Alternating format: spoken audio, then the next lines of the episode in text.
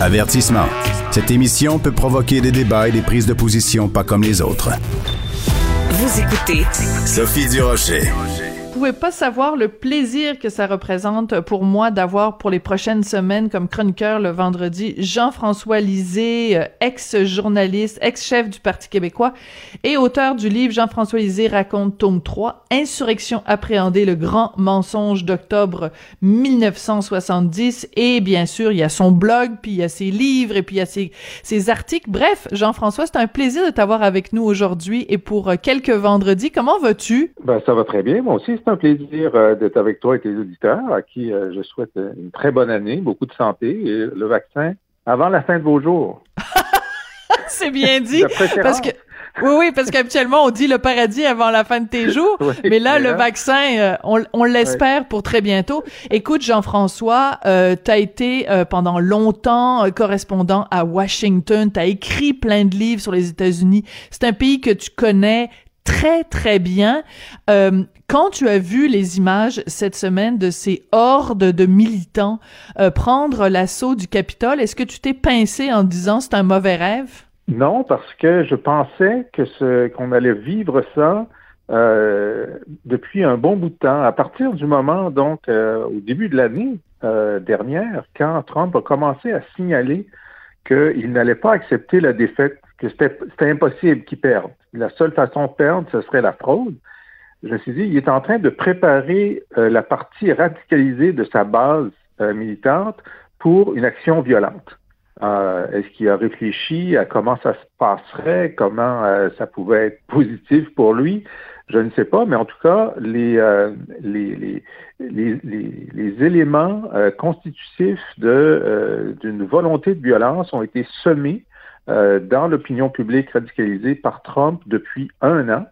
Et euh, en fait, je me faisais la remarque euh, il, y a, une semaine ou deux que ben, pour l'instant, c'était pas violent, c'était un peu hmm. surprenant. J'aurais pensé qu'il y aurait plus de violence localisée. Il y en a eu, euh, il y a eu des menaces, il y a eu euh, dans certains États euh, clés comme en Géorgie et ailleurs des gens qui ont été menacés personnellement. Il y a eu des démissions d'ailleurs de, de, de, responsables parce qu'ils sentaient qu'il y avait trop d'hostilité. Mais cette prise du Capitole, la seule chose pour laquelle on pouvait se pincer, c'est que il était tellement télégraphié clairement depuis quelques semaines que la journée d'avant-hier serait une journée clé que je n'ai pas compris que le dispositif de sécurité a été aussi léger autour du Capitole. Ça, c'est incompréhensible. Voilà, parce que, bon, il y a beaucoup de gens qui ont fait des blagues. Évidemment, les caricaturistes s'en sont donnés à cœur, joie, les humoristes aussi, en disant, il y a sûrement des gens, euh, de, des planqués de l'État euh, islamique de, d'Al-Qaïda ou des terroristes à travers le monde qui se disent, oh zut, avoir su. avoir su. avoir su, on serait, écoute, je veux dire, en septembre 2001, il a fallu qu'ils fassent tomber les deux tours du World Trade Center. Avoir su que le Capitole, c'était si facile d'y faire irruption c'est peut-être ça l'option qu'ils auraient choisie. C'est absolument hallucinant de se dire que euh, il y a beaucoup d'observateurs aussi aux États-Unis qui ont dit comment ça se fait qu'on dépense des milliards, des centaines de milliards de dollars pour la défense de ce pays, alors que le cœur de l'institution politique est si peu protégé. Tout à fait. Et puis, et pourtant, elle l'est protégée. Moi, j'étais correspondant aux États-Unis avant les premières vagues d'attentats terroristes et mhm. on entrait au Capitole comme dans un moulin. Et ah j'ai vu graduellement, oui, graduellement, l'instauration de mesures de plus en plus strictes.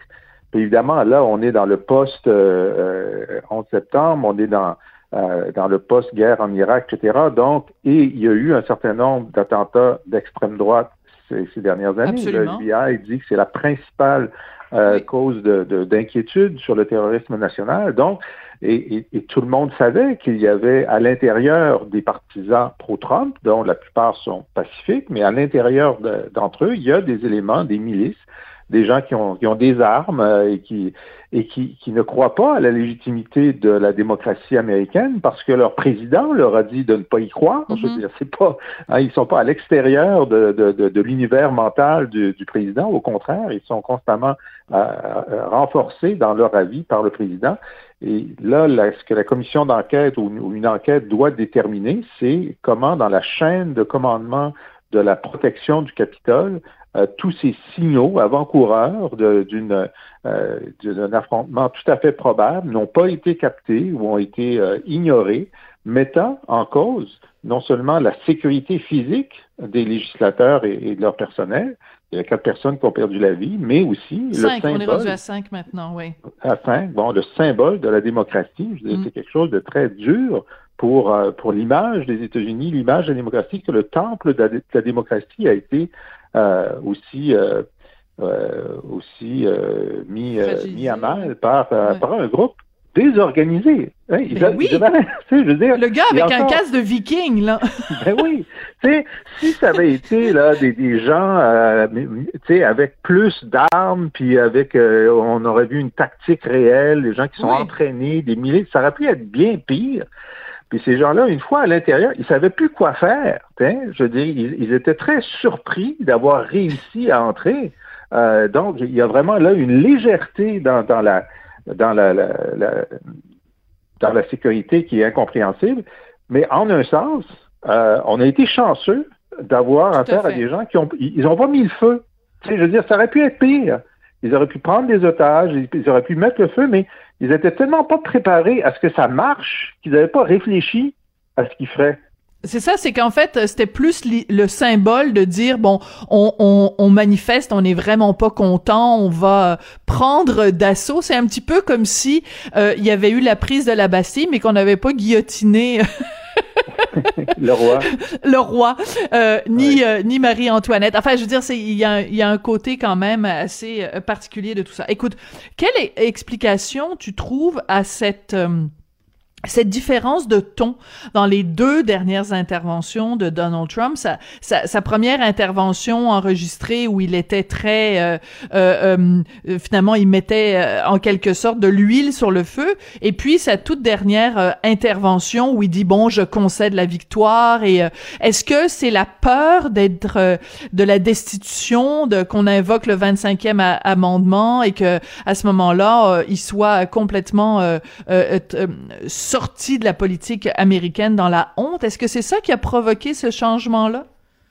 C'est ce que les, premiers rapports de presse indiquent, euh, que c'est Ivanka, euh, euh, Jared Kushner, quelques autres qui lui ont dit, écoutez, si vous acceptez pas de faire une déclaration qui, calme le jeu, vous pourriez être destitué. Et, et il aurait demandé, bon, ben, écrivez-moi un texte, je vais voir il a vu le texte, il a décidé de le lire, et là, on pense qu'il y a eu un montage, parce que parfois, il sort de son texte. Hein. Euh, parce qu'on, lorsqu'on regarde la vidéo, on voit qu'il y a euh, un changement de caméra deux fois. Alors ça, mm-hmm. ça peut indiquer que ben, il, est sorti de son texte, puis on a décidé de couper le bout, il est sorti de son texte. Mais euh, quoi qu'il en soit, en, même temps, c'est tellement mal pensé l'ensemble de l'opération. D'abord, même euh, lorsqu'il envoie les manifestants au Capitole, qu'est-ce qu'il pense que ça va réaliser concrètement? Ça ne peut pas conduire à quoi que ce soit d'autre que de retarder de quelques heures quelque chose qui est euh, inévitable, c'est-à-dire la certification de l'élection de Biden. Donc, il n'y a pas de stratégie réfléchie dans quoi que ce soit qu'il a fait dans les derniers jours pour essayer de conserver le pouvoir même lorsqu'il essaie de pousser euh, le vice-président Mike Pence à mhm. refuser euh, le, calcul, le compte des grands électeurs, euh, Pence n'a pas ce pouvoir-là. Le seul pouvoir légal, enfin, il n'y a aucun pouvoir légal, il, ne fait que présider au décompte. Alors, s'il avait dit quoi que ce soit, ça aurait été illégal. Ça aurait pu retarder de quelques jours, mais ça aurait été illégal. Il aurait pu décider quoi de, de ne pas parler, de, de retenir son souffle, de, tu sais, je veux dire, on, voyait, il n'y a, pas de. Il n'y a rien qui intellectuellement logique. c'est comme des, insurrectionnistes de bande dessinée. Euh, oui, tout à fait. c'est ça. Et de la même façon, euh, s'il a été convaincu qu'il pouvait être destitué, euh, soit par le, le, 25e amendement, ça, ça veut dire que le vice-président et la majorité des membres du cabinet signent une lettre demandant au Congrès de suspendre euh, le, président. Euh, c'est vrai que bon, c'est impensable parce que les membres du cabinet, c'est tous des gens qui sont pro-Trump, alors ça aurait été impossible de les réunir, mais même réfléchissons à ça. la Constitution dit que si cette lettre est envoyée au Congrès pour suspendre le président, le président peut envoyer une autre lettre disant non, non, non, je suis euh, tout à fait euh, en état de, de, présider. Et là, c'est le Congrès qui doit décider de le renverser avec une majorité des deux tiers des deux chambres, ce qui n'arrivera jamais. Mais ben non, parce que les républicains, mais ben non, c'est ça, mathématiquement, ben ça n'aurait pas fonctionné de toute façon. Alors, premièrement. Deuxièmement, ben, il y a la destitution. Là, la, la, la, présidente de la Chambre, euh, euh Mme Pelosi, dit qu'elle va euh, faire voter une nouvelle destitution par la Chambre des représentants. C'est vrai que ça peut arriver d'ici quatre jours, mais ça n'a aucun impact si le Sénat ne décide pas à la majorité de le condamner et jusqu'à dans le Congrès sortant, ils ont, les républicains ont toujours la majorité, donc ça n'arrivera pas. Alors, ça veut dire que même si son entourage l'a convaincu hier qu'il était à risque de destitution, ils lui ont menti. Ben oui. Parce que ça ne pouvait pas arriver. Alors, oui, on est dans l'absurde au carré sur, l'ensemble de la semaine. Mais c'est ça, Jean-François, qui est hallucinant, c'est que toi, tu n'es pas un conseiller de Donald Trump, mais tu es capable de faire le calcul que de toute façon, il n'y avait pas suffisamment de gens pour arriver à faire en sorte que cette procédure passe. Comment se fait-il que lui, euh, Donald Trump, qui est président des États-Unis, n'est pas capable de prendre un crayon un papier, puis d'additionner les votes, puis dire, ben, de toute façon, ils y arriveront pas. C'est encore une fois une preuve supplémentaire que ce gars-là n'est pas intelligent, qu'il n'a pas les capacités intellectuelles pour ne serait-ce que euh, gérer euh, une caisse populaire et euh, encore moins de gérer un, pays de, de, centaines de millions d'habitants. C'est, c'est, on en a à chaque jour, à chaque heure, la preuve supplémentaire. Exact. Et de façon très perverse, en fait, peut-être que justement, ces conseillers principaux, sachant qu'ils ne connaissaient pas le détail du fonctionnement de la Constitution, ont dit, ben, il va nous croire si on lui dit que ça peut marcher. Et donc, il va faire la déclaration qui est nécessaire pour le bien commun, parce qu'on met pas en doute là, que c'est très bien cette déclaration d'hier. C'est une bonne chose qu'elle existe. Hein? Bon. Et donc, peut-être que ces conseillers ont utilisé le mensonge et l'ignorance de Trump pour arriver à euh, un élément positif. Écoute, c'est un scénario de film absolument hallucinant et je sais pas si tu as, vu passer euh, Simon Olivier Fecto, euh, le, concepteur du Bye Bye, euh, qui laissait entendre, je me souviens plus exactement de la formulation, mais quelque chose comme, ça fait seulement quelques jours que le Bye Bye a été fait, puis déjà la, la, la réalité dépasse la, ah, ben fiction. Ben c'est complètement, c'est complètement absurde. Mais parlons quand même de, de l'après. Le départ euh, euh, de Trump, on l'a vu, ses partisans sont tellement craqués, ils sont tellement euh, jusqu'au bouti, jusqu'au boutiste que le jour où, où, Donald Trump, le, le, clan Panton va arriver devant la Maison Blanche puis qu'il va partir avec ses petites boîtes en carton, ça va pas réussir non plus à calmer l'ardeur de ses militants. Et c'est, ça va être comme un feu de broussailles qui couvre et euh, la, crainte quand même que ça explose va rester, non, Jean-François?